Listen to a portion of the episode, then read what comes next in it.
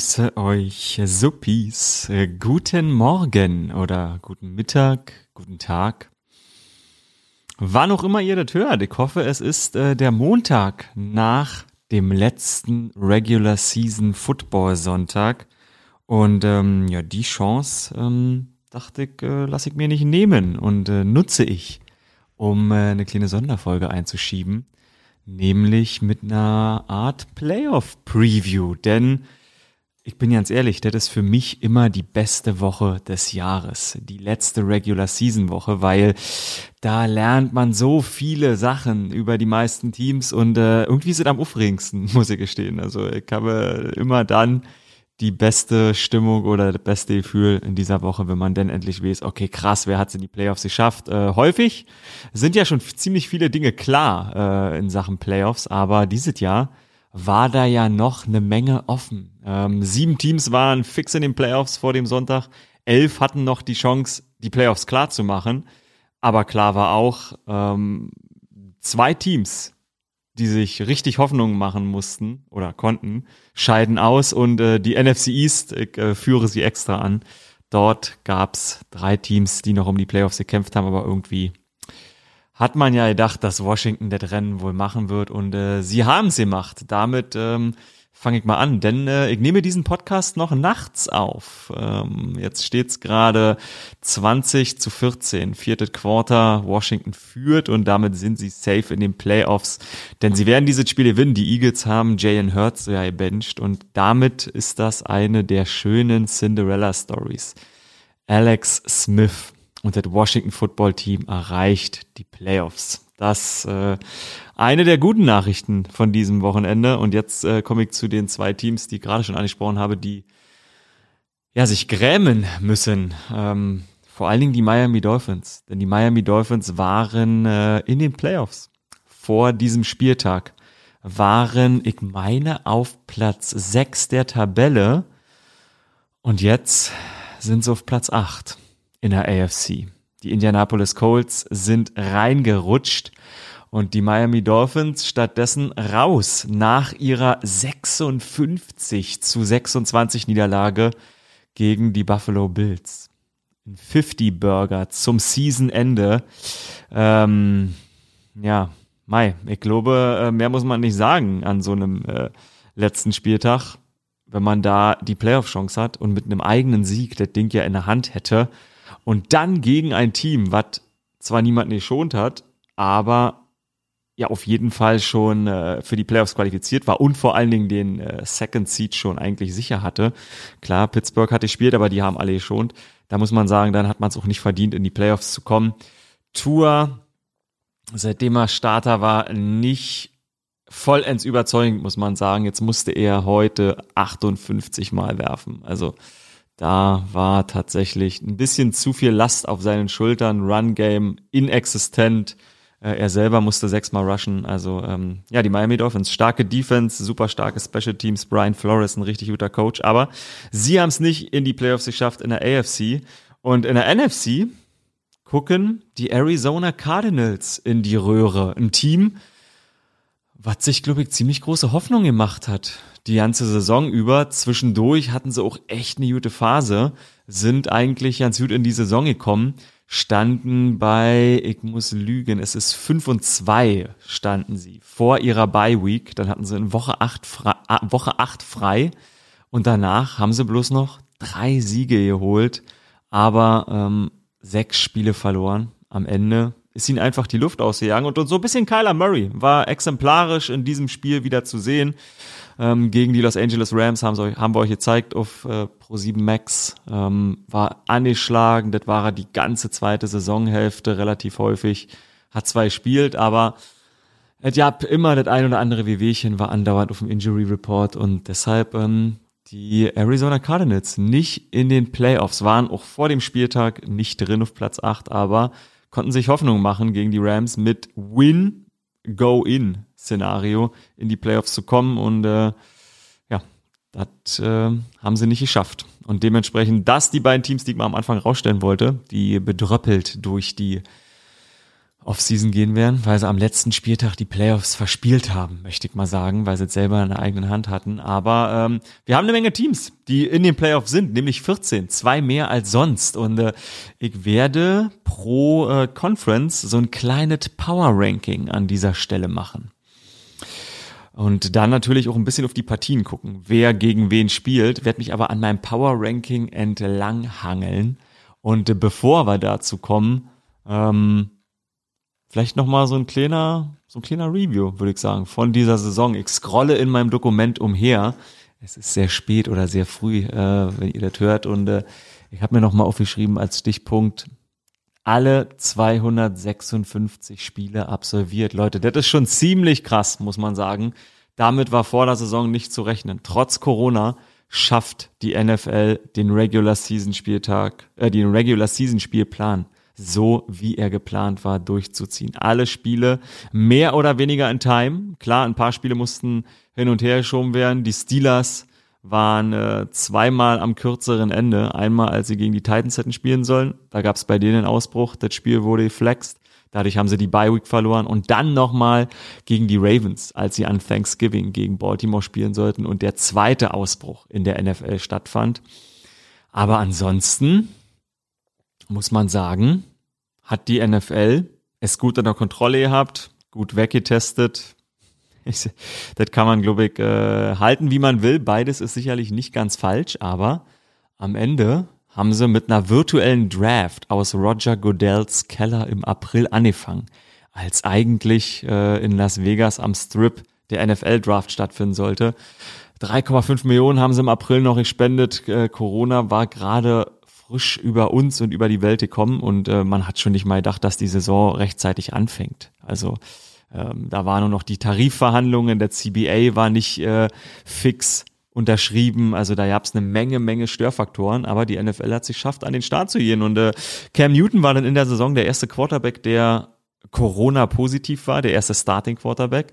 Und äh, nachdem dieser Titans-Ausbruch Anfang Oktober war, gab es eine Memo von Roger Godell Anfang Oktober eben. Und da war, sag mal, zwischen den Zeilen zu lesen, äh, nur medizinische Warnungen und äh, Regierungsanordnungen können dazu führen, dass wir Spiele ausfallen lassen. Ansonsten kacken wir auf Wettbewerbsverzerrung.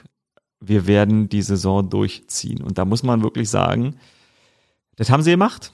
Das kann man gut oder schlecht finden. Wir haben äh, Kendall hinten gesehen, den äh, Once in a Lifetime Quarterback der Denver Broncos, der eigentlich Receiver ist, der hat äh, Freitagabends quasi ähm, erfahren, dass er aus dem Practice Squad zum Starting Quarterback äh, werden wird. Die Cowboys, äh, die, die Broncos durften keinen anderen Quarterback mehr signen, so kurzfristig wegen den Corona-Regeln. Sie wollten eigentlich einen Coaching-Staff-Member zum Starting Quarterback machen, äh, der, glaube ich, der Quarterback-Coach Quarterbacks-Coach war, aber der durften sie nicht.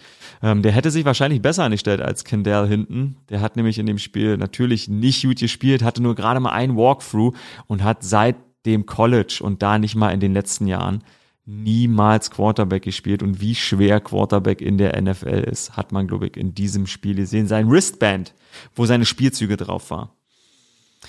That Wristband liegt jetzt in der Hall of Fame aufgrund ja, dieser besonderen Situation. Also das hat diese Saison möglich gemacht, der Corona-Spielplan und äh, nenn's mal die Skrupellosigkeit der NFL. Wir haben äh, die Cleveland Browns letzte Woche ohne Receiver sehen müssen ähm, auf dem Feld, weil äh, ein positiver Fall war und alle anderen auf die Corona-Sperrliste kamen. Diese Woche ebenfalls bei Cleveland schon wieder vier positive Corona-Fälle. Ähm, da muss man echt sagen, das hat natürlich mit einem fairen Wettbewerb eigentlich nicht viel zu tun. Aber unterm Strich hat es halt doch was mit einem fairen Be Wettbewerb zu tun, weil für alle galten dieselben Regeln. Und ähm, ich meine, dass tatsächlich die Seattle Seahawks als einziges Team ohne positiven Corona-Fall durch die Saison gekommen ist. So war zumindest Mitte Dezember. Danach habe ich keine Informationen mehr äh, finden können von den Seahawks, dass ein Spieler auf die Corona-Liste gesetzt wurde. Und ein Team hat es geschafft ohne Positiven durchzukommen, ob das jetzt äh, wirklich eine Teamleistung ist oder einfach Glück oder Pech, weil ähm, in einem Land wie Amerika, wo über 350.000 Menschen am Coronavirus gestorben sind und jeden Tag über 200.000, 250.000 infiziert werden, da kannst du natürlich das nicht ausschließen, wenn du ein normaler Mensch bist, der am Leben teilnimmt, dass man sich wirklich infizieren kann. Aber die NFL hat gesagt, sie ziehen es durch, sie haben es durchgezogen. Eine Menge verrückte Dinge sind dadurch entstanden. Am Ende sind alle 256 Spiele über ähm, die Bühne gegangen und ähm, positivster oder äh, prominentester Fall, den wollte ich noch sagen, äh, von jetzt vergangener Woche, Alvin Kamara. Die New Orleans Saints mussten auf ihn verzichten und äh, dürfen aber in der letzten ähm, Regular Season Woche gerne auf ihn verzichten, denn sie hatten die Playoffs schon sicher haben ihr Spiel trotzdem gewonnen diese Woche. Und zwar relativ deutlich, obwohl sie äh, Ty Montgomery, den alten Receiver Running Back von den Packers auspacken mussten, haben sie mit 33 zu 7 gegen die Panthers gewonnen, fünf Interceptions dabei gefangen. Und äh, jeden mit einem 12-4-Rekord als zweites Team, was keine Bye Week mehr hat nach den neuen Regularien in die Playoffs in der NFC und man muss einfach sagen, ähm, Drew Brees sah okay aus in dem Spiel. Ich habe zwar nur die Highlights bislang gesehen, aber da sah er ganz gut aus. Auf dem Statsheet sieht's auch ganz okay aus. Aber ähm, die NFL hat sie belohnt. Denn Alvin Kamara hat am 1. Januar den positiven Befund bekommen und hätten die NFL-Dudes das Spiel der Saints auf den Samstag gelegt, dann hätte Alvin Kamara nicht für die Saints in der ersten Runde der Playoffs spielen können. Sie haben das Spiel aber auf den Sonntag gelegt und dementsprechend wird Alvin Kamara im ersten Playoff-Spiel für die Saints dabei sein mit Drew Brees in der Wildcard Round und das natürlich als Team-MVP, ich greife das schon mal vorweg, wenn ich gleich auf die Saints gucken werde, ähm, natürlich sehr, sehr wichtig. Ähm, bei den Buccaneers werden äh, Devin White oder wird Devin White nicht an den Playoffs teilnehmen können, zumindest wenn die NFL bei ihren Regeln bleibt. Der hat nämlich erst am 2. Januar seinen positiven Corona-Befund bekommen und dementsprechend ist es egal, ob sie am Samstag oder am Sonntag spielen, die Buccaneers. Devin White wird nicht mit dabei sein. Shaq Barrett auch am 2. Januar aus äh, Contact Tracing Gründen auf die Covid-Liste gewandert und der wird aber der wird aber äh, wieder mit dabei sein können. Denn das Spiel ist Sonntag, meine ich, oder? Ich gucke gleich auf die Schedule. Das Spiel ist am Samstag. Oh, damit dürfte Shaq Barrett der beste Pass-Rusher vermeintlich ähm, bei den Buccaneers auch nicht mit dabei sein. Da bin ich sehr gespannt. Also das äh, erfahren wir im Laufe der Woche, wie das aussieht. Aber um nicht zu tief auf Corona zu gehen, die ersten zehn Minuten sind schon rum, ähm, sage ich noch, ähm, dass Homefield, das ist auch noch so eine Lehre aus der Saison, ein Stück weit tot ist, oder? Nicht mal 50 Prozent oder knapp 50 Prozent der Heimteams konnten ihre Spiele gewinnen in dieser Saison. 2018 waren es noch 60 Prozent. Jetzt werden, werden natürlich einige denken da draußen, hm, natürlich, Corona, es waren ja auch keine Fans im Stadion. Letztes Jahr war es nicht viel besser. Da waren es 50,5 Prozent der Teams, die ihre Heimspiele gewonnen haben, also 50-50. In den Playoffs sieht das natürlich etwas anders aus. Da haben die Heimteams am Ende häufig gewonnen, vor allen Dingen aber auch deshalb, weil natürlich die stärksten Teams das Heimrecht haben. Heißt also, die besseren Teams spielen eh zu Hause und würden sie auswärts schlechter sein. Man weiß es nicht, weil so die Regularien sind der an Spielansetzungen, aber äh, am Ende hat halt das bessere Team auch Heimrecht. Ob das Heimrecht am Ende daran schuld ist, dass sie gewinnen, ich möchte es anzweifeln, denn die letzten zwei Jahre ähm, zeigen in 512 Spielen gewinnt gerade mal die Hälfte der Teams sein Heimspiel und die andere Hälfte gewinnen die Auswärtsteams. Heißt also, Homefield is dead. So, und mit dieser äh, Erkenntnis würde ich sagen, was nicht tot ist, sind die Power Rankings. Zumindest nicht bei mir. Ähm, wir fangen an mit dem Spielplan. Übrigens, ab 1840 ähm, könnt ihr am Samstag auf Pro 7 die Wildcard Round sehen. Ich habe schon gesagt, sieben Teams pro Conference in diesem Jahr mit dabei und äh, das heißt also eins mehr und damit ähm, ein Spiel mehr in der Wildcard Round. Drei Spiele. Ein richtiger Marathonsonntag und Samstag steht da bevor. Ähm, ich muss zum Glück nicht alle drei Spiele machen. Ich sage es, wie es ist. Äh, Max Sierke, der immer noch im Urlaub verweilt, wird ähm, eines der Spiele jeweils machen am Samstag und am Sonntag. Da bin ich dir jetzt schon mal sehr dankbar für Max und ähm, hoffe, dass du dich zumindest ein bisschen darüber freust, äh, auch Playoff-Luft schnuppern zu können. So, legen wir los. würde ich sagen, mit dem Playoff Power Ranking. Ähm, ich äh, würde mal sagen, ich fange mit der AFC an. Und äh, da haben die Kansas City Chiefs den ersten Platz erreicht, haben damit die Bye Week, müssen nicht ran in der Wildcard. Und äh, dennoch ranke ich sie nicht auf Platz eins bei mir im Power Ranking, sondern ich ranke die Buff ranke, ich ranke die Buffalo Bills bei mir auf eins im Playoff Power Ranking der AFC. Und bevor ich mich ausführe dazu, warum das so ist, habe ich noch äh, einen sehr schönen Clip, den ich auf jeden Fall mal abspielen möchte an dieser Stelle. Denn wir fangen jetzt damit an. Uh, playoffs? Don't talk about it. Playoffs? You kidding me? Playoffs? I just hope we can win a game. Ja, I just hope we can win a game. Und genau darum geht's in den Playoffs, nämlich das nächste Spiel zu gewinnen. Und äh, da kommt äh, die alte Bill Belichick-Weisheit, das nächste Spiel ist das schwerste. Oder eigentlich ist es eine Tom Brady-Weisheit. Oder eigentlich ist es eine Jedermanns-Weisheit in der NFL. Kommt auf jeden Fall zum Tragen. Mein Favorite Team aktuell in der AFC sind die Buffalo Bills.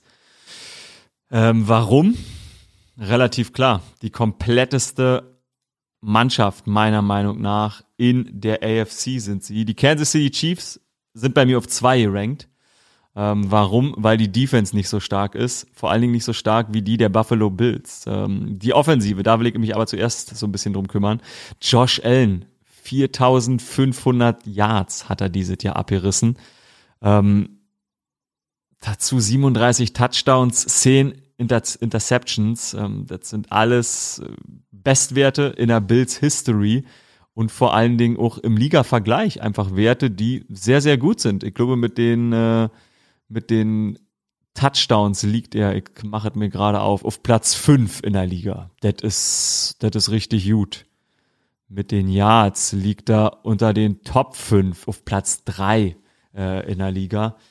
Da müssen wir nicht viel sagen. Der war in der MVP-Conversation am Ende der Saison. Er hat gegen äh, die Dolphins drei Quarter gespielt. Da konnte man so ein bisschen denken, okay, vielleicht schielt er noch ein bisschen auf den MVP Award oder die Bills. Oder sie haben das Spiel einfach ernst genommen und dachten sich, hey, warum äh, die Leute schonen? Wir bleiben lieber im Rhythmus. Denn sie sind zurzeit einfach das Team, was den besten Rhythmus hat. Cole Beasley hat zwar gefehlt, aber in der Offensive gibt's sonst so unfassbar viel Talent. Cole Beasley eben, wie gerade schon gesagt. Dazu noch Stefan Dix Rekordhalter in dieser Saison in Receptions und in Receiving Yards in der NFL. Über 1500 Yards hat er gemacht. Den haben sie sich vor der Saison geholt aus Minnesota. Für einen Erstrunden-Pick, da dachte man, oh wow, Erstrunden-Pick für einen Receiver ist immer ganz schön ordentlich. Hat Odell Beckham auch gekostet, aber ist Stefan Dix das wert? So ein bisschen ein kleiner Miesepeter im Lockerroom gewesen? Ja, er ist es. Er wollte Number One Receiver sein hat jetzt über 125 ja äh, Pässe gefangen bei den Bills, ist da der klare Number One Receiver. Die spielen eine Pass-Heavy Offense und äh, er ist glücklich und er macht die Buffalo Bills glücklich und Josh Allen. Und äh, dann gibt's noch John Brown, der ist jetzt in dieser Woche wieder zurückgekommen, war seit Woche 10 raus. Also noch ein äh, junger Mann an der Seite. Die drei Receiver. Tschüscha Bibi, da kann man nicht viel sagen, würde ich mal äh, behaupten. Das ist auf jeden Fall eine der besten Offensivreihen, die es gibt in der NFL. Und ähm, ich glaube, damit sind die Buffalo Bills tatsächlich sehr gut äh, aufgestellt. Isaiah McKenzie hat äh, noch ein gutes Spiel gemacht ähm, heute gegen äh, die Miami Dolphins. Zwei Touchdowns gefangen, meine ich. Ähm, ich würde sagen, das kompletteste Team und die spielen gegen, um jetzt den Spielplan ein wenig abzuarbeiten, gegen die Indianapolis Colts. Indianapolis als äh, letzte Team in der AFC noch in die Playoffs gerutscht. Ich ranke sie bei mir tatsächlich auf dem sechsten Platz von sieben Teams. Die Browns sind bei mir letzter, ähm, weil die Colts, also sie sind natürlich als letzter reingerutscht in die Playoffs, aber sie haben eine ganz gute zweite Saisonhälfte gespielt und das lag vor allem an Philip Rivers. Denn der war in der ersten Saisonhälfte noch nicht sonderlich gut. Ich glaube, dem hat die Saisonvorbereitung tatsächlich sehr gefehlt. 39 Jahre alt, 10, Intercept äh, 10 Touchdowns, 7 Interceptions in den ersten neun Wochen. Danach viel, viel besser. Ähm, 16 Touchdowns, 3 Interceptions ab Woche 10 abgeliefert. Und ganz wichtig, bei Philip Rivers, wie bei allen erfahrenen und alten Quarterbacks in den Playoffs. Wir sehen da Tom Brady, wir sehen da Big Ben, wir sehen da Drew Brees und eben jenen Philip Rivers. Zählen wir Aaron Rodgers schon dazu? Ich würde sagen mit 37, auch wenn er MVP werden wird, ja, er hört dazu. Aber diese alten Namen sind die besten in diesem Jahr und zwar mit deutlichem Abstand, wenn es darum geht, die Line of Scrimmage zu managen und Druck auf sie selbst zu verhindern. Philip Rivers seinerseits nur zwölfmal gesackt worden und davon fünf von diesen Sacks, die er seit Woche 10 kassiert hat, also zwölf Sacks seit Woche 10. Fünf davon hat er letzte Woche gegen Pittsburgh kassiert, als sie die 21-Punkte-Führung verspielt haben. Also, hat natürlich ein richtig mieses Spiel. Pittsburgh aber auch eine der besten Defensive-Reihen, kommen wir noch zu. Deshalb muss man das überbewerten. Ich glaube nicht. Sollte man es komplett vernachlässigen? Glaube ich auch nicht. Deshalb die Indianapolis Colts bei mir nur auf dem äh, sechsten Platz im Power Ranking. Aber das Team ist tatsächlich sehr ordentlich. Die Stärke ist auf jeden Fall die Defense mit Team MVP, meiner Meinung nach, DeForest Buckner. Den Mann haben sie aus San Francisco geholt, ebenfalls für einen First-Round-Pick, hat gleich einen dicken Vertrag bekommen vor der Saison und der Mann ist einfach der ist eine Gefahr, das wissen die Gegner, der bekommt viel Aufmerksamkeit und selbst wenn er ähm, mit eigenen Statistiken auf dem Statsheet jetzt nicht überaus herausragend ist, hat in dieser Saison, ich mach's mir gerade auf, äh, das sind die Bills, ähm, hat in dieser Saison nicht Double Digits Sacks geholt, aber er zieht vor allen Dingen die Double Teams. Das muss man einfach sagen. 7,5 Sacks hat er geholt. 24 ähm, Quarterback Hurries, zwei Forced Fumbles, das ist alles sehr, sehr ordentlich. Ähm, aber jemand wie Denico Autry beispielsweise oder auch Justin Houston, richtiger ähm, Veteran, also oh, ich hasse dieses Wort, ich will nicht sagen, nicht richtiger Veteran, sondern altverdienter Spieler, nennen wir noch einfach so. Ähm, auch 7,56. Autry ebenfalls 7,56. Diese Leute sind besser, weil DeForest Buckner da ist. Denn DeForest Buckner zieht die Aufmerksamkeit, der Gameplan des Gegners wird auf DeForest Buckner zugeschneidert. Und das werden auch die Bild zu machen müssen. Und deshalb ähm, haben die Colts da auf jeden Fall einen Versuch. Sie haben, ich würde mal sagen, einen der besten Linebacker in der NFL mit Darius Leonard. Mindestens mal Top 5, vielleicht sogar Top 3. Ähm, das ist auf jeden Fall eine Stärke dieses Teams in diesem Jahr gewesen die Linebacker-Position in der Defensive. Kenny Moore, richtig guter ähm, Defensive Back, vier Interceptions gefangen. Also die Colts haben schon eine richtig gute Defense am Start. In der Offensive, Philip Rivers besser in der zweiten Saisonhälfte, aber neben T.Y. Hilton gibt's dann nicht mehr so viel, möchte ich mal behaupten, in der Offensive, was sie da äh, zu Papier bringen können. Deshalb muss man sagen, die Rushing Defense, das ist der einzige Knackpunkt bei den Buffalo Bills. Die ist ein bisschen anfällig. Die Passing Defense, eine der Top 3 äh, Units der Liga. Äh, Tredavious White, äh, wahrscheinlich bester Cornerback in der Zone Defense und ähm, die sind da echt stark, was das angeht. Lassen wenig zu, aber im Rushing sind sie ein bisschen anfällig. Und äh, Jonathan Taylor, der hat bei den Coles in den letzten vier Wochen zwei ganz gute Spiele abgeliefert. 150 Yards gegen die äh, Las Vegas Raiders Anfang Dezember und jetzt ähm, gestern gegen Jacksonville 253 Yards, zwei Touchdowns. Der hat in den letzten vier Wochen einfach mal sieben Touchdowns abgeliefert. Also das würde ich sagen, so ein bisschen der Strohhalm oder der positive Lichtblick für die äh, Indianapolis Colts in diesem Match. Nichtsdestotrotz natürlich mein Nummer eins Team, die äh, Buffalo Bills, sollten dieses Spiel gewinnen. Also ich kann es mir nicht vorstellen, dass Buffalo so heiß, wie sie gerade sind, sechs Siege in Folge, konstanteste Offense, ähm, 50 Prozent der Drives enden einfach in einem Score. Das ist jetzt nicht der herausragendste Wert. Da gibt's äh, bessere Werte. Wobei, ich glaube, das ist der zweitbeste Wert. Deshalb habe ich es mir notiert. Der zweitbeste Wert in der Liga.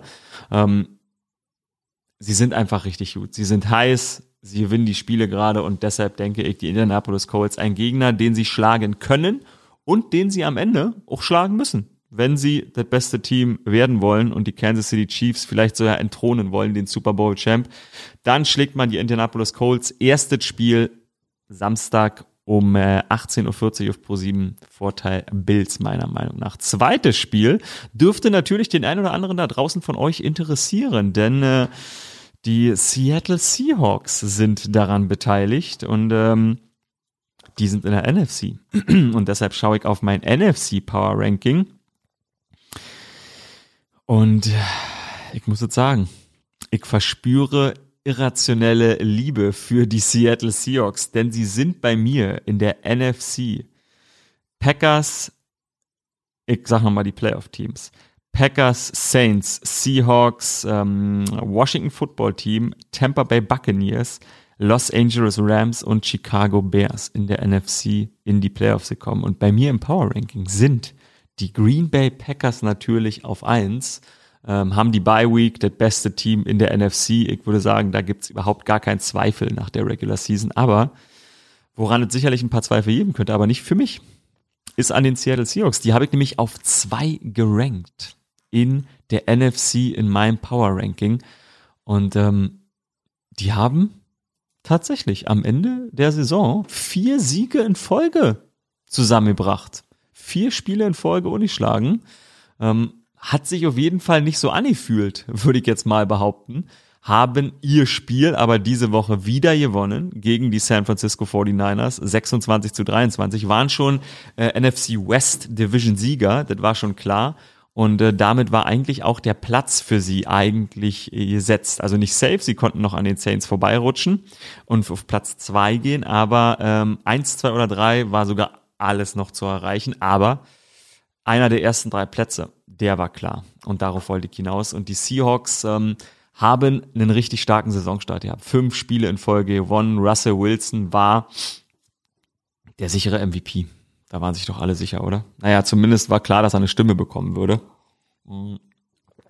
Darauf haben sich alle schon eingeschossen. Und jetzt, ich behaupte mal, Russell Wilson bekommt keine MVP-Stimme am Ende.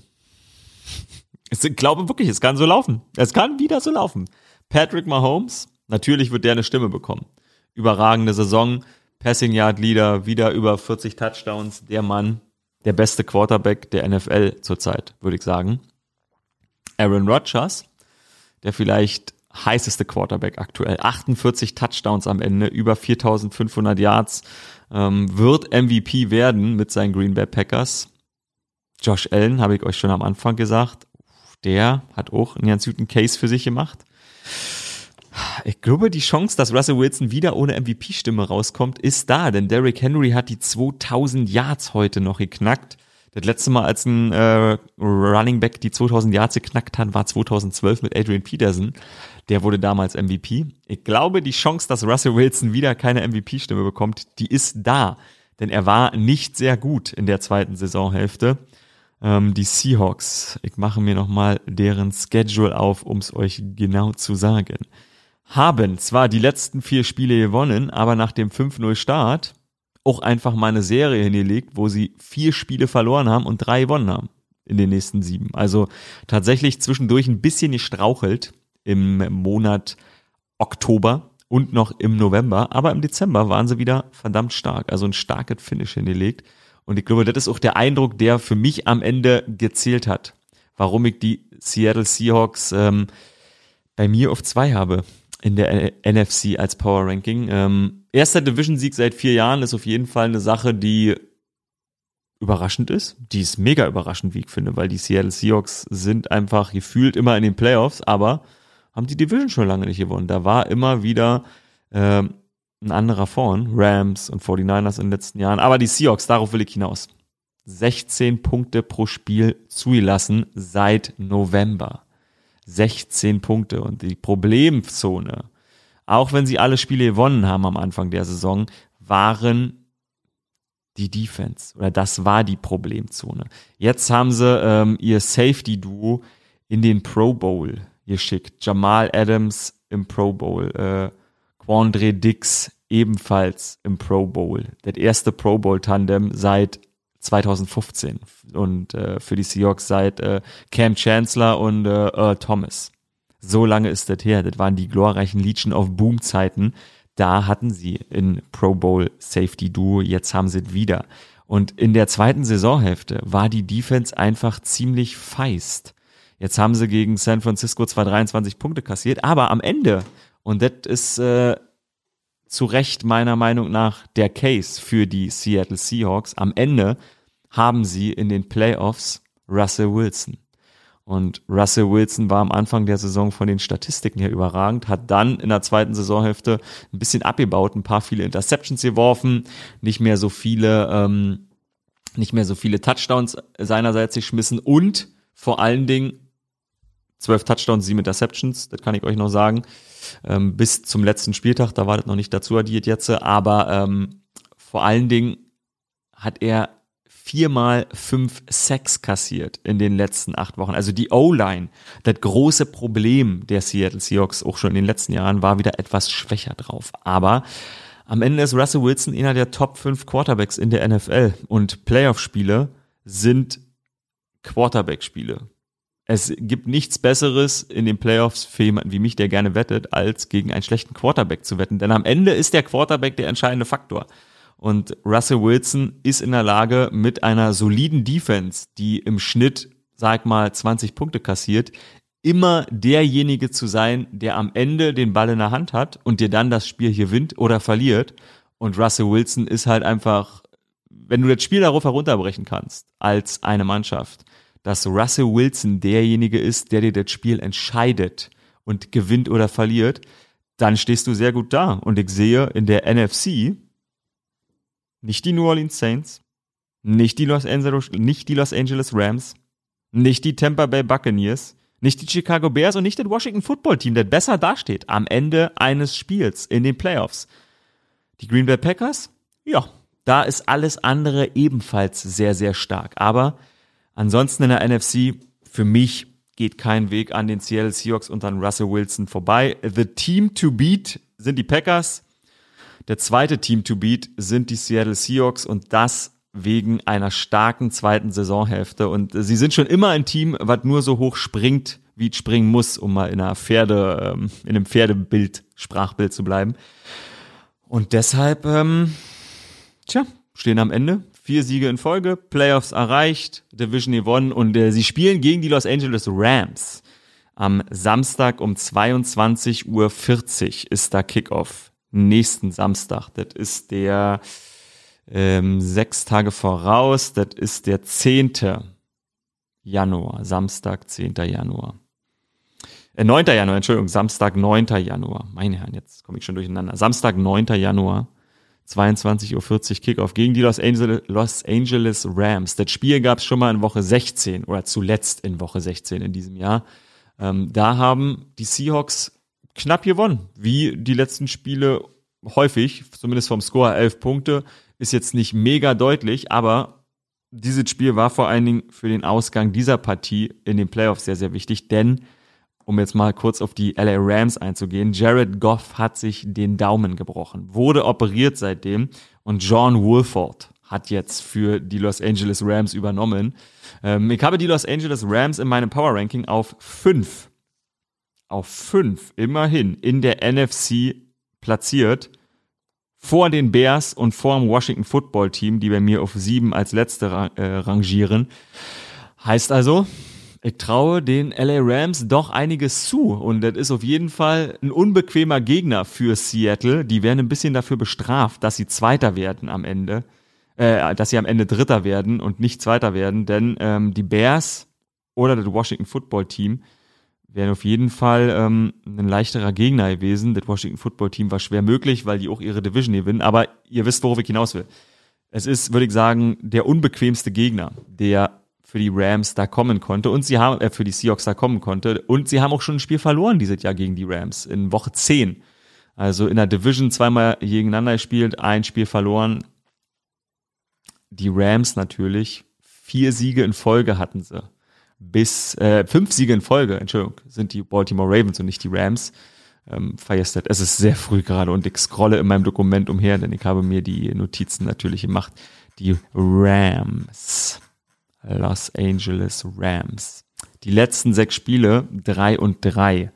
sind ein bisschen gestrauchelt in den letzten Wochen und das schon mit Jared Goff. Jetzt hatten sie John Wolford und der hat schon im zweiten Quarter gegen die Arizona Cardinals 47 Yards Rushing gehabt und damit die meisten seit 2000 für die Rams. Und da ist der Knackpunkt.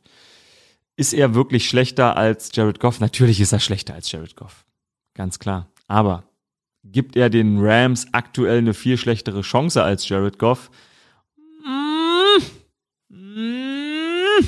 Da bin ich mir ja nicht mal so sicher. Da bin ich mir ja nicht mal so sicher. Jared Goff war in den letzten Wochen alles andere als gut. Natürlich musste er auch auf Cam Akers verzichten, deren wichtigster Running Back. Aber er sah nicht gut aus, Jared Goff.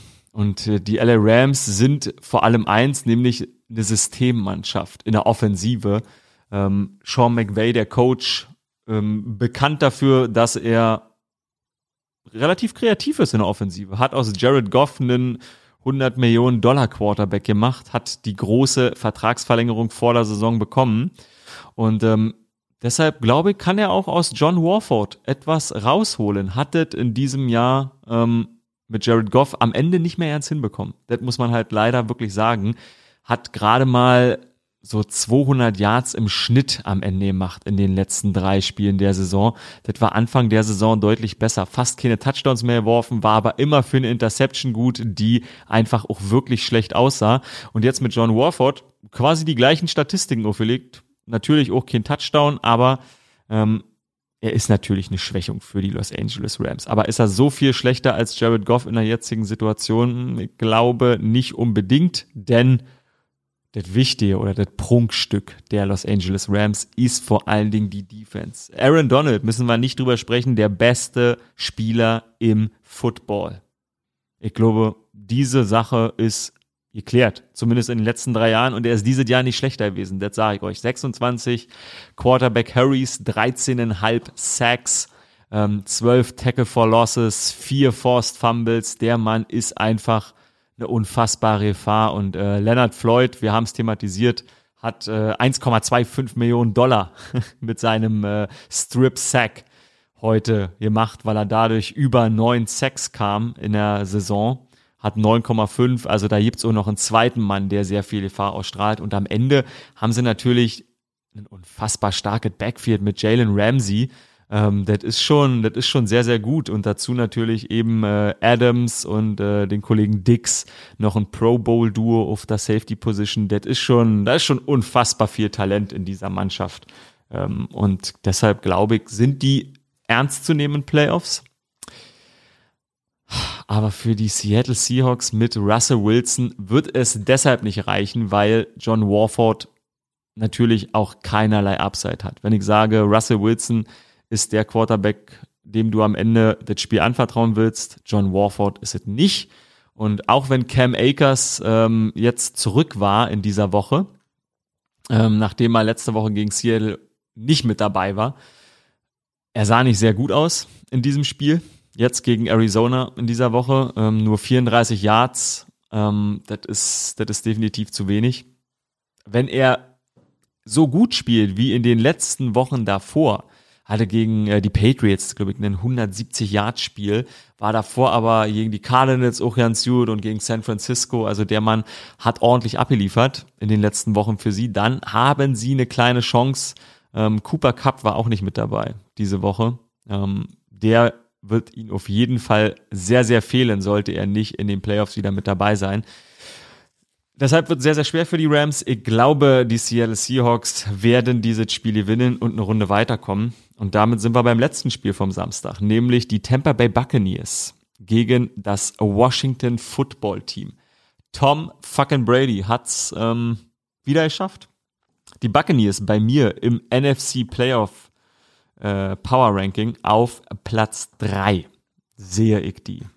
Vor den New Orleans Saints. Da werden jetzt einige sagen, okay, warum? Äh, in der Division waren die Saints das bessere Team. Die haben die Division gewonnen, nicht die Buccaneers. Ja, das ist äh, alles richtig. Das ist alles absolut korrekt, aber ich äh, gebe Credit für Tom Brady und äh, in meiner Bewertung spielt einfach eine Rolle, dass der Typ sechs, äh, sechs Super Bowls natürlich gewonnen hat. 43 Jahre alt ist er und hat trotzdem wieder eine Saison hingelegt, wo man sagen muss, ja shit, das legt dir nicht mal ein 23-Jähriger hin. Ähm, Im Dezember 4-0, 12 Touchdowns, eine Interceptions, Interception. Natürlich waren da zweimal die Falcons dabei, immer die Lions äh, und immer die Vikings, also alles äh, Teams, die nicht in Playoffs waren, aber 325 Yards im Schnitt können nicht lügen. 8,9 Air Yards intended über die gesamte Saison. Er spielt also den Stil, den Bruce Arians will, relativ erfolgreich. Das muss man sagen. Ein großes Problem ist natürlich, wenn Tom Brady Druck bekommt. Das ist jetzt schon seit vielen Jahren. Und in diesem Jahr auch. Das ist durchaus wahr. Aber er hat Glück was das Thema Druck angeht, denn er hat wahrscheinlich die beste O-Line im Football. Wir kommen noch zu den New Orleans Saints, da möchten die auch ein Wörtchen mitreden, aber ich glaube, er hat die beste O-Line im Football. Ähm, Donovan Smith, Ali Marpet, Ryan Jensen, Alex Kappa und äh, Tristan Wirfs. Davon werden, wenn es schlecht läuft, einer, wenn es gut läuft, drei Mann im All-Pro-Team stehen wenn man Tristan Wirfs als ähm, First-Round-Pick, als Rookie, diese, ähm, diese Ehre schon zuteil werden lässt, vielleicht im zweiten Team, dann hat er drei All-Pro-Member in der O-Line stehen. Alimar Pett ähm, und Ryan Jensen, glaube ich, ähm, Guard und Center, unbestritten werden die All-Pro-Team-Status erreichen. Und man hat vor allen Dingen gesehen, die ersten acht Wochen hat diese O-Line sich nicht verändert. Und in den ersten acht Wochen war Tom Brady ähm, sehr, sehr gut. Dann hat sich Ali Marpet verletzt, war für ein paar Wochen raus. Äh, die O-Line musste ein bisschen umgestellt werden. Und danach war Brady etwas schlechter. Ähm, Woche drei bis acht, 15 Touchdowns, nur eine Interception. Einen ähnlichen Run hat er am Ende der Saison, wie ich gerade schon gesagt habe, wieder hingelegt. Die O-Line jetzt wieder fitter und deshalb, glaube ich, diese Team in der Offensive in der Offensive ist es einfach absurd, was die an den Start bringen. Mike Evans, sieben Jahre hintereinander, über 1000 Yards, hat sich jetzt das Knie hyperextended gegen äh, die Atlanta Falcons im letzten Spiel. Man weiß noch nicht, was los ist. Hoffentlich ist er zu den Playoffs fit. Chance ist da, dass er ausfällt. Zumindest vielleicht für die erste Runde. Es sah jetzt zum Glück nicht nach einem Kreuzbandriss aus, nach den Bildern, die man gesehen hat. Ähm, wenn er fehlt, ist das natürlich schlecht, aber sie haben, Rob Gronkowski hat am Ende, ähm, ich weiß ja nicht, ob er scored hat im letzten Spiel, muss ich jetzt nochmal rinklicken. Gegen die Falcons hat Gronk. Hat er einen Touchdown gemacht oder nicht? Das Internet in München ist schlecht. Er hat keinen Touchdown gemacht. Ähm, aber dafür Antonio Brown ja eben zwei abgeliefert, der am Ende definitiv der bessere Scotty Miller ist, das muss man sagen. Schon vor diesem Spiel, vor dem letzten Spiel, wo AB äh, 138 Yards, zwei Touchdowns abgeliefert hat. Ähm, ungefähr die gleichen Statistiken wie Scotty Miller, nur halt, er ist nicht Scotty Miller, sondern Antonio Brown. Mit ähm, einfach mal genau dieser Upside, zwei solche Spiele hinzulegen, hat schon gegen die Falcons beim äh, Comeback vor zwei Wochen ähm, einen mega Touchdown hingelegt, 40 Yard plus, jetzt heute wieder einen äh, 30 Yard plus Touchdown aufgelegt. Antonio Brown hat einfach zu viel Talent. Er hat auch einen zu großen Sprung in der Schüssel, als dass er da eigentlich stehen sollte. Aber er steht dort, seitdem er in Wochen 9 dazugekommen ist, ähm, sehr, sehr stark in den letzten Wochen. 75 in den letzten vier Wochen, 75 Yards im Schnitt. Vier Touchdowns hat er aufgelegt. Ich glaube, Antonio Brown ist in Form und äh, damit ähm, tatsächlich die Offensive schon sehr, sehr stark. Die Defensive nicht minder schwächer. Wenn ich sage, sie haben die beste O-Line, möchte ich noch dazu sagen, dass in der Defensive wahrscheinlich die beste Linebacker-Gruppe haben. Shaq Barrett, Levante David, äh, Devin White und Jason Pierre-Paul. Das ist einfach eine Gruppe. JPP neuneinhalb Sacks aufgelegt in dieser Saison. Ähm, wo habe ich mir die ganzen Statistiken aufgeschrieben? Das wollte ich nämlich echt runterbeten bei den, ähm, bei den Buccaneers. Devin White ebenfalls über acht Sacks. Ähm, diese Gruppe ist unfassbar stark, was Druck auf den Quarterback angeht. Sie schaffen das sehr, sehr gut. Carlton Davis in der äh, Secondary ähm, hat bis Woche 8 noch richtig gut gespielt, seitdem ein bisschen nachgelassen. Das auf jeden Fall ein Punkt, der nicht so gut ist. Sie haben dann noch Antoine äh, Winfield Jr. und äh, Jamal Dean. Und Jamal Dean war in den letzten Wochen richtig gut. Hat äh, so ein bisschen die Führungsrolle in der äh, Secondary übernommen. Deshalb äh, glaube ich tatsächlich, dass die Defensive ebenfalls gut genug ist für die Buccaneers, um weit zu kommen in den Playoffs. Fünfte beste Turnover-Differenz. Also Turnover kreieren im Vergleich zu Turnover zulassen. Fünf beste Differenz. Das ist tatsächlich sehr, sehr ordentlich. Und auch in Sachen Flaggen sind sie viel disziplinierter als in den Jahren zuvor. Deshalb glaube ich, dass die Buccaneers sehr ernst zu nehmen sind. Vor allen Dingen gegen das Washington Football Team werden sie in dieser Woche, ich glaube, keine Probleme haben. Wir haben bei Washington Alex Smith jetzt äh, seit Woche 5. Da hat er den ersten Einsatz gehabt gegen das Washington Football Team. Wir haben ihn äh, häufig genug gesehen. Wir haben ihn ein paar Mal bei äh, ProSieben Max gezeigt, gegen die Seattle Seahawks unter anderem. Wir haben das Spiel gegen die Steelers gezeigt, was auf Montagnacht geflext wurde. Und äh, das ist alles cool. Das ist eine unfassbar gute Story, dass Alex Smith den Weg in die Playoffs geschafft hat. Aber mm, es wird nicht reichen. Es wird nicht reichen. Die Mobilität, die immer eine seiner Stärken war, ähm, das Spiel mit den Beinen war für ihn sehr, sehr wichtig, sich in der Pocket bewegen zu können. Er war nie die große Gefahr, was äh, das Deep Downfield Passing anging, sondern eher jemand, der das Game gut gemanagt hat, äh, wenig Fehler gemacht hat und mit seinen Füßen, sag mal, die Position so erarbeitet hat, dass er Downfield marschieren konnte. Das ist noch nicht wieder da. Und deshalb glaube ich, dass äh, das Washington Football Team da wenig Chancen haben wird, obwohl sie natürlich eine unfassbar gute Defense haben. In dieser Defense steckt so wahnsinnig viel Talent. Ähm, die Defensive Line, Montez Sweat, First Round Pick 2019, Chase Young, Second Pick 2020 in dieser Draft, äh, Jonathan Allen, First Round Pick 2017, äh, Dar Deron Payne heißt er. Ähm, First Round Pick 2018. Das ist einfach die Formel, die die 49ers letztes Jahr geritten haben und die sie bis in den Super Bowl gebracht hat. Einfach die Defensive Line mit unfassbar viel Talent vollstopfen. Dann haben sie noch in der Secondary Kendall Fuller und äh, Ronald Darby, der war mal ganz gut bei den ähm, Philadelphia Eagles. Zumindest war er okay im letzten Jahr. Dieses Jahr keine Interception gefangen, Kendall Fuller immerhin vier Stück an der Zahl. Also das ist okay in der Offensive. Ansonsten natürlich Terry McLaurin, ein Mann, den man vor der Saison ehrlich gesagt nicht wirklich kannte, ähm, war in der Rookie-Saison schon okay, Drittrunden-Pick, aber hat dann dieses Jahr über 1000 Yards abgerissen. Dann haben sie noch Logan Thomas, der hat auch, äh, hat heute so einen Touchdown gefangen gegen die Eagles beim Sieg ähm, und hat damit am Ende sechs Stück gemacht knapp 700 Yards, glaube ich, aufgelegt oder 650 Yards aufgelegt. Ähm, solider Mann, guter Tight End, aber ähm, das reicht nicht. Das reicht nicht mit einem Quarterback wie Alex Smith, der noch mehr Unterstützung bräuchte. Aber die Geschichte ist natürlich unfassbar. Der Typ lag 2018 im Krankenhaus.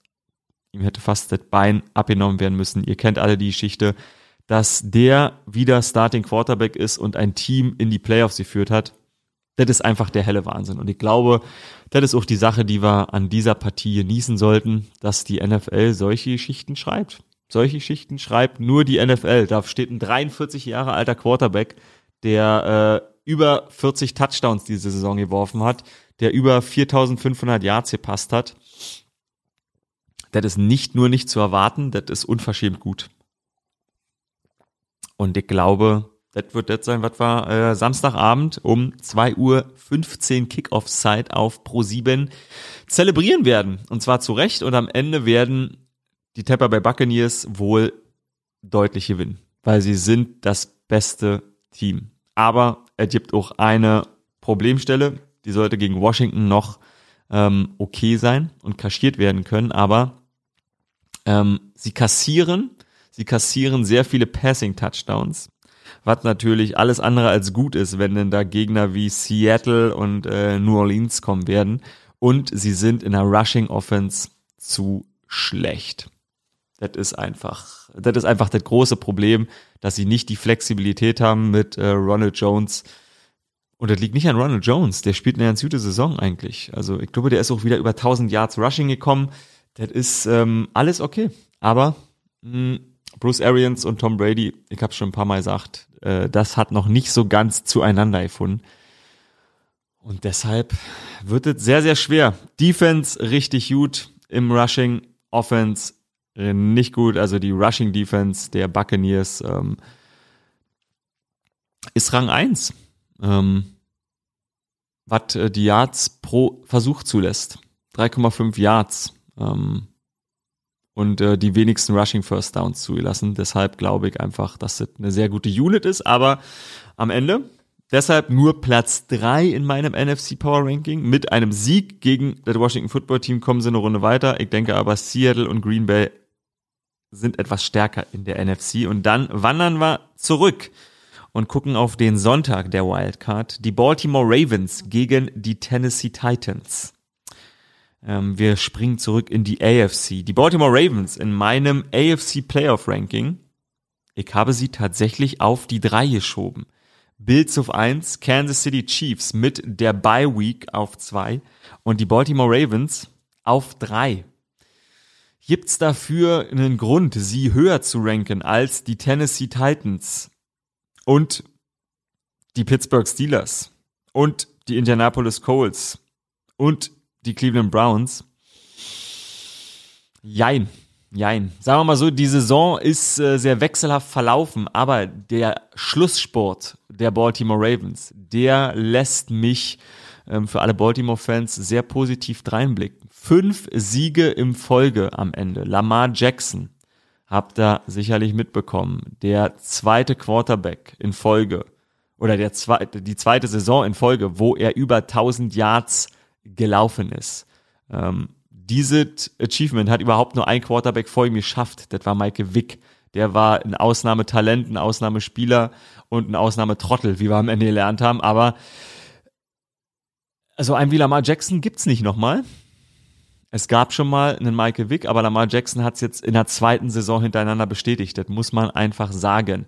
Er ist wieder über 1000 Yards gerusht, hat am Ende, ich äh, mach's mir gerade auf, Rushing, hat am Ende 6,1 Yard pro Versuch, sieben Touchdowns und über 1000 Yards, hat wieder 133 Yards in der letzten Woche gegen die Cincinnati Bengals hingelegt.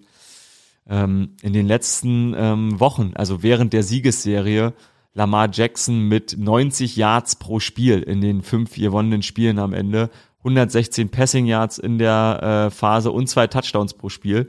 Das äh, ist mehr als mehr als okay. Das ist sehr sehr gut. Damit ist er letztes Jahr MVP geworden und die Ravens waren das beste Regular Season Team. Die Rushing Offense sowieso wieder sehr absurd und die ist in den letzten fünf Wochen richtig gut in Form gekommen. Äh, Mark Ingram war letztes Jahr noch einer der treibenden Spieler auf dem äh, Running Back, aber jetzt haben sie zwei treibende Spieler, nämlich J.K. Dobbins und Gus Edwards. Die haben in den letzten Wochen echt zu sich gefunden und sind richtig, richtig stark geworden bei den Baltimore Ravens. Ich sehe gerade noch mal vor mir Gus Edwards äh, nach dem äh, Dallas-Spiel, beziehungsweise im Dallas-Spiel. 100 Yards, das erste Mal in dieser, in dieser Saison geknackt. Danach ähm, zwei 50-Yard-Spiele, Cleveland und Jacksonville, das ist okay. Aber ähm, jetzt am Ende der Saison gegen die Giants 60 Yards und gegen Cincinnati auch wieder 60 Yards. Ähm, das ist, das ist sehr, sehr ordentlich. Und J.K. Dobbins, ja, Leute, 160 Yards gegen Cincinnati, ähm, zwei Touchdowns, hat in den letzten sechs Spielen in Folge einen Rushing Touchdowns, Rushing Touchdown erzielt. Der Mann ist sehr, sehr gut und Mark Ingram hat zwar äh, die letzten Wochen häufiger mal nicht gespielt, aber er ist ein äh, erfahrener Spieler. In den Playoffs will man die haben, den kann man rinschmeißen, äh, falls einer der beiden äh, jüngeren Leute nicht gut abliefert und dann haben sie am Ende einfach eine richtig ausgeglichene Offensive, das angeht. Zumindest auf dem Running Back. Im Passing Game gibt's wie immer Luft nach oben. Da müssen wir nicht drüber sprechen. Aber letztes Jahr war das auch nicht viel besser. Und da waren sie das beste Regular Season äh, Team. Deshalb glaube ich, sollten sie dieses Jahr auch gut abliefern können, denn Marquise Brown, der hat wieder zwei Touchdowns erzielt jetzt gegen Cincinnati im letzten Spiel und ist in der zweiten Saisonhälfte richtig Uffi blüht. Am Ende acht Touchdowns, 770 Yards. Das ist sehr, sehr ordentlich. Und deren Tight Ends, äh, die kennt er ebenfalls mittlerweile. Ähm, die liefern gut ab. Da muss man nichts sagen. Ordentliche Offensive, aber ähm, das Rushing Game ist natürlich da besser als das Passing Game. Und die Defensive, müssen wir auch nicht sagen, wahrscheinlich deren große Stärke. Auch wenn sie jetzt auf dem äh, Board nicht so viele Sacks äh, zu stehen haben. Äh, Matt Judon mit äh, gerade mal sechs Stück vorne, bester Mann des Teams. Aber Calais Campbell, talentierter Mann. Yannick Ngakwe, äh, haben wir auch immer drüber gesprochen. Hat man sich mehr erhofft von? Aber auf jeden Fall alles andere als schlecht, der Typ. Und ansonsten in der Secondary natürlich mit Marlon Humphrey einen richtig guten Mann, der aber verletzt war in den letzten Wochen. Und ähm, ich glaube, der war auch tatsächlich jetzt am Ende des Jahres noch verletzt. Ich muss mir nicht aufmachen, ob er gegen Cincinnati wieder gespielt hat. War die Wochen davor auf jeden Fall nicht mit dabei und hat jetzt gegen Cincy ebenfalls Nee, gegen Cincy hat er nicht gespielt und die Wochen davor war er doch wieder dabei. Heieiei. Okay, es ist sehr, sehr spät. Aber ähm, das der Vorteil oder die Stärke der Baltimore Ravens, da müssen wir nicht drüber sprechen. Deshalb glaube ich, dass sie in der Wildcard gegen die Titans eine gute Chance haben, aber die Titans natürlich eine absolut verrückt gute Offensive, die sie da hingelegt haben in den letzten Wochen. Defensive genauso grausam schwach, da müssen wir auch nicht drüber sprechen, aber die Offensive die große Stärke der Tennessee Titans. Ähm, das erste Mal seit 2008 haben sie die AFC South gewonnen. So lange ist das her, 2008, das sind einfach auch mal zwölf Jahre. Wir haben die Cleveland Browns, die nach 2002 wieder in die Playoffs gekommen sind und die Titans nach 2008, deren Division das erste Mal wieder gewonnen. Das ist schon, das ist schon ein, äh, ein starkes Ding. Und deshalb äh, muss man sagen, Passing Defense unfassbar schwach, 33 Touchdowns dieses Jahr ähm, kassiert. Und das war vor dem Houston-Spiel, also da sind nochmal welche drauf gekommen. Ähm, 4100 Yards ebenfalls vor dem Houston-Spiel. Da muss man wirklich sagen, das ist äh, nicht gut. In der Offensive dagegen ist das sehr, sehr gut. Ryan Tannehill, über 4000 Yards dieses Jahr aufgelegt, äh, 33, 35 Touchdowns, 7 Interceptions, 106er Passer-Rating. Ähm, das ist sehr, sehr gut, aber natürlich, ich habe es schon angesprochen, der Mann, der diese Offensive trägt, ist Derrick Henry. Fünfeinhalb Yards pro Carry. Gibst du Derrick Henry den Ball, hast du nach zwei Versuchen ein First Down. Und Derrick Henry hat die meisten Carries in dieser Saison gehabt unter den Running Backs. Über 2000 Yards hat er trotzdem abgeliefert. Fünf bester Wert ever. Nur acht Spieler überhaupt in der NFL-Geschichte haben die 2000 Yards geknackt. Einer davon in 14 Spielen. Ähm, aber Derrick Henry ist einfach richtig gut. Und man muss sagen, was ist der Vorteil eines sehr, sehr starken Running Backs, vor allen Dingen eines Typs Derrick Henry? Dass man in der Red Zone einfach mal auf jemanden wie Derrick Henry zurückgreifen kann und nicht aufs Passing Game angewiesen ist ähm, und deshalb einfach auch mal 74% Touchdown Quote, wenn die Tennessee Titans in die Red Zone kommen. Das ist richtig stark. Das ist ein richtig guter Wert in dieser NFL. Und Derrick Henry mit 15 Rushing Touchdowns. Der Mann ist einfach mit 17 Rushing Touchdowns war nicht am Ende, oder? Ich schaue in das ähm, Spiel nochmal, was sie heute hatten. Wie viel Touchdowns er da gemacht hat. Ich meine, er hat zwei Touchdowns gemacht gegen die Houston Texans. Und damit hat er 17. Hat er 17? Er hat 17. 17 Rushing Touchdowns.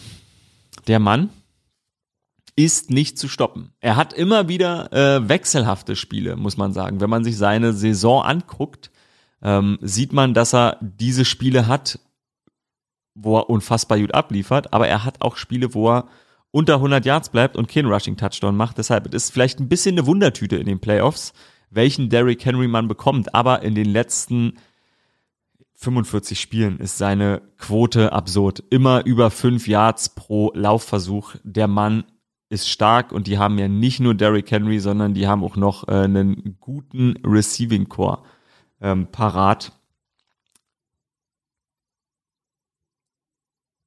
Und jetzt habe ich sie auch vor mir. Sie haben einen guten Receiving Core parat mit AJ Brown und Corey Davis. Zwei Spieler über 900 Yards im Team. Das ist ähm, richtig, richtig ordentlich. Und ich glaube, dass die Tennessee Titans ein Team sind, was den Baltimore Ravens auf jeden Fall gefährlich werden kann. Am Ende glaube ich tatsächlich, dass die Ravens das Spiel gewinnen werden, einfach weil sie etwas heißer sind und die Tennessee Titans eine unfassbar schwache Defense haben. Im Rushing sind sie nicht so schlecht wie im Passing und die Stärke der Ravens ist das Rushing, aber ich glaube, die Anfälligkeit ähm, ist zu groß und äh, du willst in den Playoffs natürlich möglichst ausgeglichen sein und nicht eine unfassbare Schwäche haben. Die Titans haben die unfassbare Schwäche und deshalb glaube ich, dass die Ravens das Spiel gewinnen werden. Aber übrigens, das ist Sonntag äh, morgens oder Sonntagabends, besser gesagt, um 18.40 Uhr morgens, weil das früheste Spiel, 18.40 Uhr pro 7, ähm, die frühe Partie und das könnte tatsächlich ein geiles Spiel werden. Ich glaube, das wird ein richtig spannendes Spiel, was natürlich viel von Rushing geprägt sein wird, aber ähm, dafür das beste Rushing der NFL. Deshalb auf jeden Fall eine Partie, auf die ich mich sehr freuen werde. Nicht so freuen, tatsächlich, werde ich mich auf die Chicago Bears gegen die New Orleans Saints. Wobei, wobei, die New Orleans Saints bei mir auf vier im Power Ranking in der NFC, ähm, die Bears auf sechs die Saints können auf Alvin Kamara zurückgreifen. Ich habe es am Anfang gesagt, kommt von der Covid-Liste zurück. Die NFL schenkt den Saints den zusätzlichen Ruhetag. Und ähm, damit haben sie ihren MVP der Saison mit dabei. Und ehrlich gesagt ist Alvin Kamara alles, was die Saints haben. Natürlich haben sie Drew Brees, natürlich haben sie Taysom Hill, natürlich haben die nicht nur keine katastrophalen Jahre gespielt oder keine katastrophale Saison, sondern eine sehr, sehr gute Saison. Aber man muss sagen, dass Alvin Kamara so viel besser ist als alles andere in diesem Team. Das ganze Spiel der New Orleans Saints wurde auf Alvin Kamara ausgerichtet und ich mache mir gerade die Statistiken von ihm auf, damit ich das auch noch mal vor mir habe. Alvin Kamara hat 21 Touchdowns insgesamt gemacht. 1600, 1688 Yards vom Scrimmage, 6,3 Yards pro Touch. Also tatsächlich unfassbar gute Werte. Die besten Werte in der NFL, was das angeht. Also äh, Touchdowns die meisten und vor allen Dingen Yards per Touch die meisten. Ähm, wir haben noch gleich das äh, Cleveland Browns Rushing Duo aus Chubb und Hunt, die haben im Schnitt auch über fünf Yards gemacht und sind ein Double-Team, aber Evan Kamara ist schon ein richtig guter, ein richtig guter Spieler, hat dieses Jahr auch 800 Yards Receiving abgeliefert. Also die Hälfte von dem, was er von Yards of Scrimmage hat. Und ein Viertel aller Pässe gingen auf ihn. Aber bei den Saints dieses Jahr Michael Thomas, kein Faktor andauernd verletzt. Äh, dann gab's die Probleme mit dem Faustschlag, dass er so ja gesperrt wurde. Woche zwei bis acht war er überhaupt nicht mit dabei. Jetzt gerade ist er wieder auf IR. Ähm, Leistenverletzung hat ihn die ganze Saison über geplagt, Knöchelverletzung ebenfalls. Deshalb, da gibt's ein paar Problemfälle, wie ich finde. Alvin Kamara, auch deshalb so wichtig und der Team MVP, weil Drew Brees einfach nicht mehr gut passen kann, wenn's in die Tiefe geht. Äh, ich habe vorhin bei Tom Brady 8,9 Air Yards intended reingeschmissen. Da ist Brady die 1. Breeze mit knapp über 6 ist Vorletzter. Das war er auch schon letztes Jahr, da war er sogar Letzter. Deshalb ist das nicht eine Sache, die jetzt in dieser Saison unfassbar stark dazugekommen ist, aber er hält den Ball noch kürzer als in den Jahren zuvor. Nur 2,4 Sekunden, bis er ihn wegbekommt. Und äh, das ist einfach ein Zeichen, dass er selber vielleicht merkt, dass er nicht mehr den Arm hat. Und äh, das ist auch gut bei den Saints. Deshalb sind sie auch bei mir auf vier und deshalb äh, glaube ich tatsächlich, dass sie das Spiel gegen die Chicago Bears am Ende gewinnen werden, weil Sean Payton und äh, Drew Brees arbeiten seit 14 Jahren zusammen. Sean Payton hat in den 14 Jahren einen Super Bowl gewonnen mit Drew Brees, den 44. 142, 143 Siege in der Regular Season erzielt, ähm, in der Postseason sind sie zwar nur 7-8, aber die sind einfach beide unfassbar erfahren und die sind gut darin, das Game zu managen und haben sich einfach an die Gegebenheiten angepasst, weil Drew Brees ist 40. Also muss man sich da ein bisschen auf ihn einstellen. Er wirft nicht mehr so weit downfield. Sie haben dafür Evan Kamara den großen Vertrag gegeben vor der Saison. Der liefert gut ab in Verbindung mit Drew Brees und Brees ist einfach jemand, der unfassbar wenig Fehler macht richtig wenig Fehler macht. Drew Brees äh, bekommt den wenigsten Druck in der NFL. Also was das Management an der Line of Scrimmage angeht, ist er einfach einer der Besten in der Liga. Der sieht, wo Probleme entstehen und schafft es mit seiner Protection, sich selbst zu schützen, schafft es mit Alvin Kamara die äh, Lücken in der Defense aufzudecken, schafft es immer wieder Cornerbacks und Safeties äh, oder Linebacker zu attackieren, die gegen Camara in die Coverage geschickt werden. Und damit ist er einfach, ist er einfach unfassbar gut. Einziges Warnsignal bei den Saints und deshalb freue ich mich nicht unbedingt auf die Partie, weil ich glaube, dass sie auch ziemlich hässlich werden könnte. Einziges Warnsignal in der Offensive ist Alvin Camara in den letzten Wochen nicht sehr gut und wir haben vorhin über Covid-Infektionen gesprochen. Cam Newton beispielsweise ist nach seiner Covid-Infektion deutlich schlechter zurückgekommen. Alvin Kamara war schon in der zweiten Saisonhälfte viel schlechter als in der ersten, hat nur noch ein bisschen unter, ein bisschen über der Hälfte an Scrimmage Yards abgeliefert, ähm, ist wieder an der 1000 Yard Hürde geknackt oder nicht, hat die 1000 Yard Hürde nicht geknackt. Ähm, und am Ende muss man sagen, war er nicht mehr so stark. Und deshalb hm, bin ich mir nicht sicher. Am Ende können sich aber die Saints vor allen Dingen auf eine Sache verlassen gegen die Chicago Bears und äh, die Bears Offense alles andere als gut, aber die New Orleans Saints haben vor allen Dingen eine unfassbar starke Defense. Defensive Line mit Cameron Jordan, Trey Hendrickson haben wir ein paar Mal diese Saison gezeigt, richtig, richtig stark. Äh, Hendrickson 12,5 Sacks, Jordan 7,5 Sacks. Das ist schon, das ist schon eine richtig gute Unit. Äh, Defensive Backs haben sie Malcolm Jenkins, ähm, von dem bin ich schon seit Jahren ein großer Fan. Einfach ein richtiger Teamleader. Und sie haben Marshawn Lattimore, der tatsächlich auch zu den Besten in der Liga gehört. Deshalb, da gibt es, glaube ich, wenig dran zu deuteln, dass die Saints ein richtig starkes Team sind. Aber sie haben den Playoff-Fluch, möchte ich es mal nennen, in den letzten drei Jahren immer unglücklich ausgeschieden, obwohl sie den talentiertesten Kader in der Liga haben. Und Drew Brees, muss ich sagen, hat es in den Spielen nicht geschafft. Also warum sollte er dieses Jahr eher schaffen? Warum sollte er dieses Jahr eher schaffen, die Spiele für die Saints zu gewinnen, wenn er ein Jahr älter ist und sichtbar etwas schlechter geworden ist als in den Jahren zuvor? Deshalb die Saints bei mir auf vier im Power Ranking. Die Chicago Bears wiederum werden sie auf jeden Fall schlagen. Das sollte klappen. Auch wenn die Bears am Ende die Bears hatten am Ende einen richtig guten Lauf mit Mitch Trubisky. Das muss man sagen. Wenn man jetzt die Niederlage gegen die Packers mal, ähm, mal ausklammert, haben sie am Ende einfach mal drei Siege in Folge hingelegt, wo sie eigentlich schon raus waren aus den Playoffs und haben damit den Sprung überhaupt nur in die Playoffs geschafft. Trubisky ähm, viermal in Folge über 30 Punkte aufgelegt. Das ist richtig gut. Sie haben Allen Robinson, das ist äh, ein 1000-Yard-Receiver in der NFL. Äh, auf jeden Fall vom Talent her Top 10 Material. Sie haben Jimmy Graham in der Red Zone. Der hat acht Touchdowns dieses Jahr gefangen. Der ist richtig stark, aber natürlich das Prunkstück der Mannschaft. Ähm, ich will noch David Montgomery, David Montgomery erwähnen. Hat wieder die 1000 Yards oder hat die 1000 Yards geknackt, so muss ich sagen, in 14 Spielen sieben Touchdowns abgeliefert. Das ist schon, das ist schon sehr, sehr gut. Und Matt Nagy hat es geschafft, die Probleme von Mitch Trubisky gut zu kaschieren. Ein bisschen, ein bisschen wie Sean McVay mit Jared Goff, muss man sagen. Äh, die Waffen um Trubisky herum sind gut, die werden gut genutzt, aber die Stärke des Teams ist die Defense. Äh, Akeem Hicks, Khalil Mack, das ist einfach eine richtig starke Unit. Und äh, Khalil Mack, selbst wenn er dieses Jahr nicht mehr so viel Sex abgeliefert hat, ähm, auf dem Scoreboard. Ich mache es mir gerade auf Advan, aber nicht sehr viele, unter 10 auf jeden Fall. Es sind, oh, das stimmt irgendwann nicht hier in, in der NFL-Anzeige. Ähm, es sind am Ende acht Sacks gewesen. Ähm, das ist äh, nicht sein bester Wert. Das ist ja eher ein schwacher Wert. Nur zwölf Quarterback-Harries und drei Forced Fumbles, die sind wiederum stark. Ähm, es ist okay.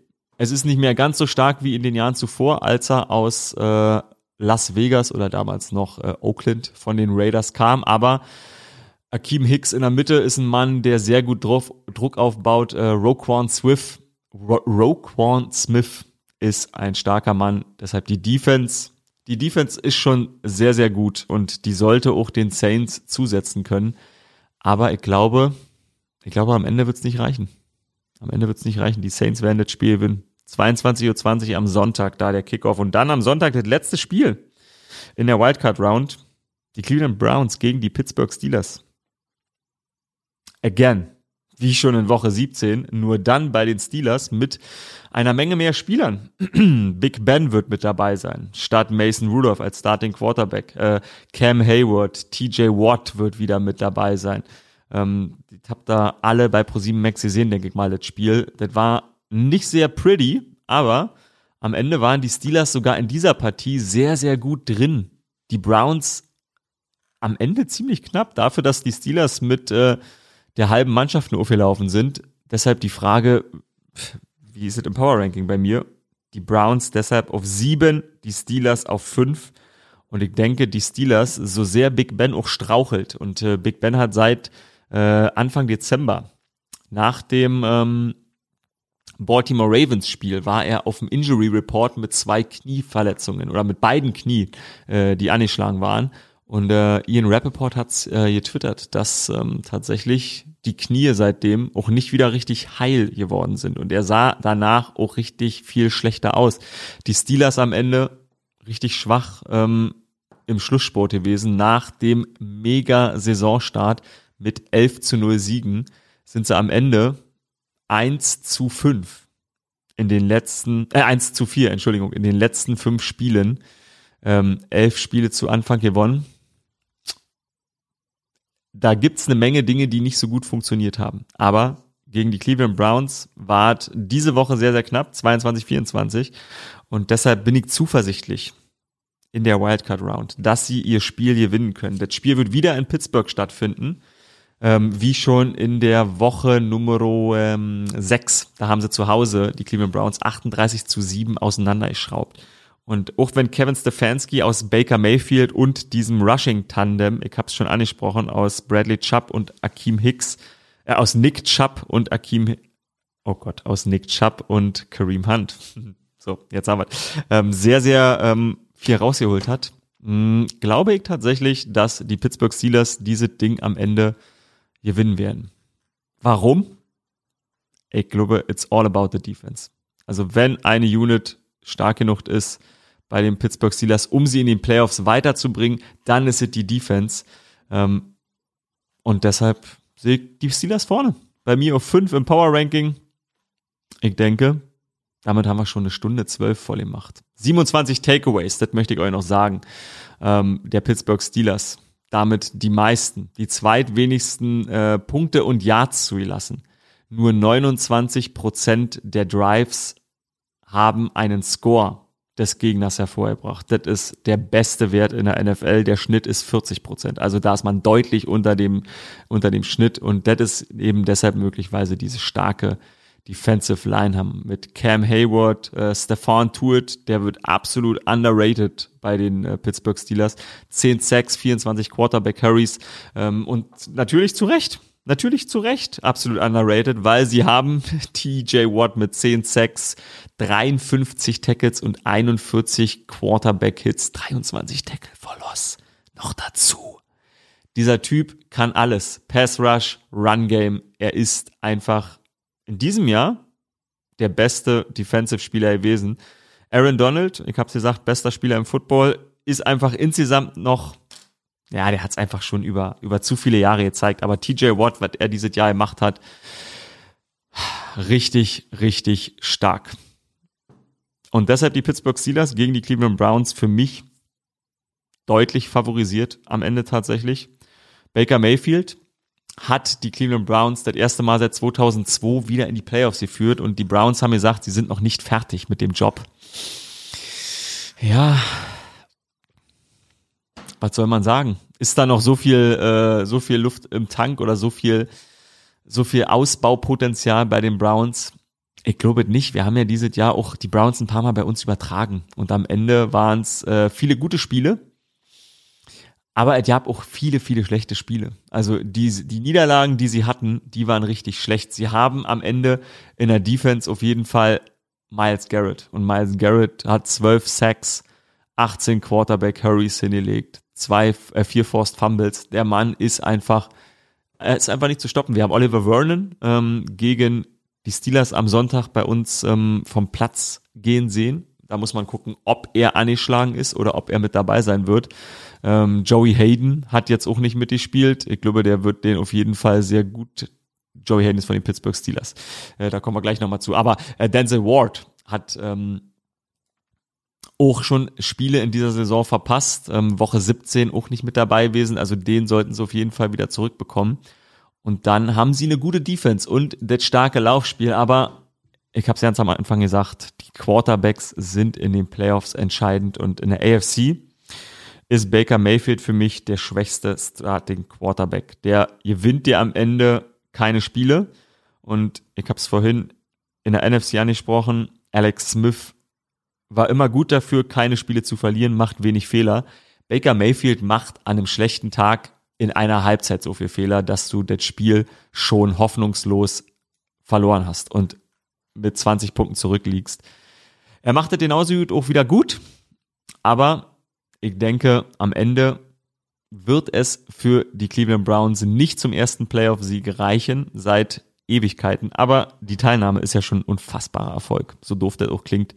Ähm, natürlich haben sie Odell Beckham, Jarvis Landry und äh, eine Menge, Menge talentierte Spieler, aber seit 2002 wieder in den Playoffs dabei ist gut. Und die Pittsburgh Steelers sind so stark in die Saison gestartet. Deshalb schauen wir mal, wie sie sich anstellen und äh, die Cleveland Browns wohl besiegen werden in der Wildcard. Und damit ist die Wildcard durch. Und äh, jetzt habe ich noch ja nicht viel zu den Kansas City Chiefs gesagt und zu den Green Bay Packers, aber man muss sich ja auch noch ein bisschen was aufheben. Und jetzt habe ich eine Stunde 16 alleine hier gefüllt.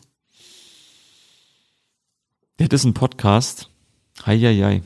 Da bin ich sehr gespannt, wie das Feedback ist. Da gab es jetzt keine Trenner und so, weil ich äh, die ganzen Dinger hier nicht bei mir auf dem äh, Mischpult hatte. Aber ich hoffe, das hat euch trotzdem ein bisschen gefallen. Diese Wildcard Playoff Preview. Und äh, damit entlasse ich euch in den Montag und sage Samstag 18.40 Uhr auf Pro7 geht's los. Und Sonntag 18.40 Uhr ebenfalls auf Pro7 und davor schon um 18 Uhr auf Pro7 Max äh, wieder eine halbe, dreiviertel Stunde Magazin für euch, wo wir ein bisschen auf die Playoff-Partien gucken, natürlich auch da nochmal über die Bye-Week-Teams sprechen, Chiefs und Packers, aber auch natürlich einen kleinen Rückblick wagen werden auf die ersten drei Spiele vom Samstag. Also falls ihr arbeiten müsst, einfach keinen Bock habt auf Samstag Football, dann Sonntag 18 Uhr mit dabei sein. Magazin haben wir die Zusammenfassung von den Bills, von den Seahawks und von den Bucks und stimmen natürlich ein bisschen auf Sonntag ein. Also, ähm, ich sage an dieser Stelle Rinjahauen, danke für eure Aufmerksamkeit und hoffe, dass ich nicht zu viel Unsinn geredet habe in dieser Folge vom Sportsupport.